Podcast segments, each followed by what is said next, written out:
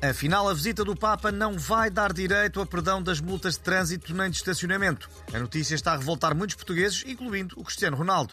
Bom, penso que, penso que me dava jeito que me perdoassem as multas que a EML me passou em Lisboa, porque uh, por eu não ter posto ticket no Lamborghini, eu já expliquei que só encostei rápido para ir aos Correios, né, para, para buscar uma encomenda de Ibéricos que a família da, da Georgina mandou, mas eles para não quiseram saber.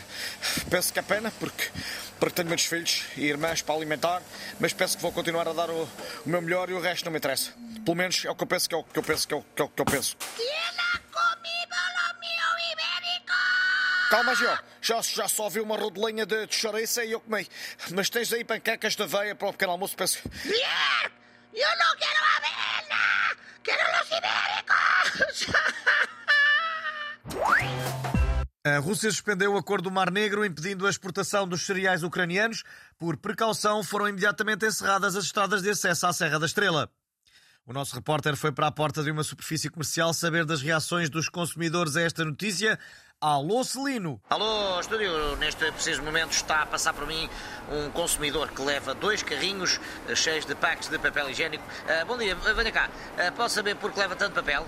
Olha, eh, quando, quando ouço falar numa crise qualquer, eh, corro logo para o supermercado para comprar todo o papel higiênico que conseguir.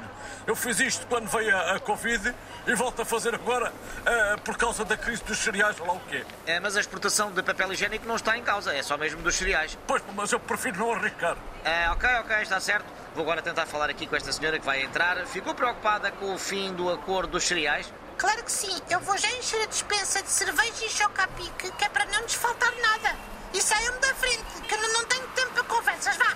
É, com certeza, boa sorte. E és que passa agora a psicóloga da Prozis, eh, Joana Amaral Dias. Ora viva, como reagiu ao fim do acordo dos cereais? Foi aquela padaria da moda que não aceitava pagamentos sem dinheiro fazer mais uma peixeirada, caso tenham aproveitado para aumentar ainda mais os preços, estás a entender? E vou chamar a polícia e atrasar a vida de todos os clientes que estiverem na fila. Abra os olhos, malta. Estamos juntos e vamos hoje marchar. Ah, ok. E daqui é tudo por agora. Voltaremos a este direto quando esgotar o estoque de papel higiênico. Alô, estúdio?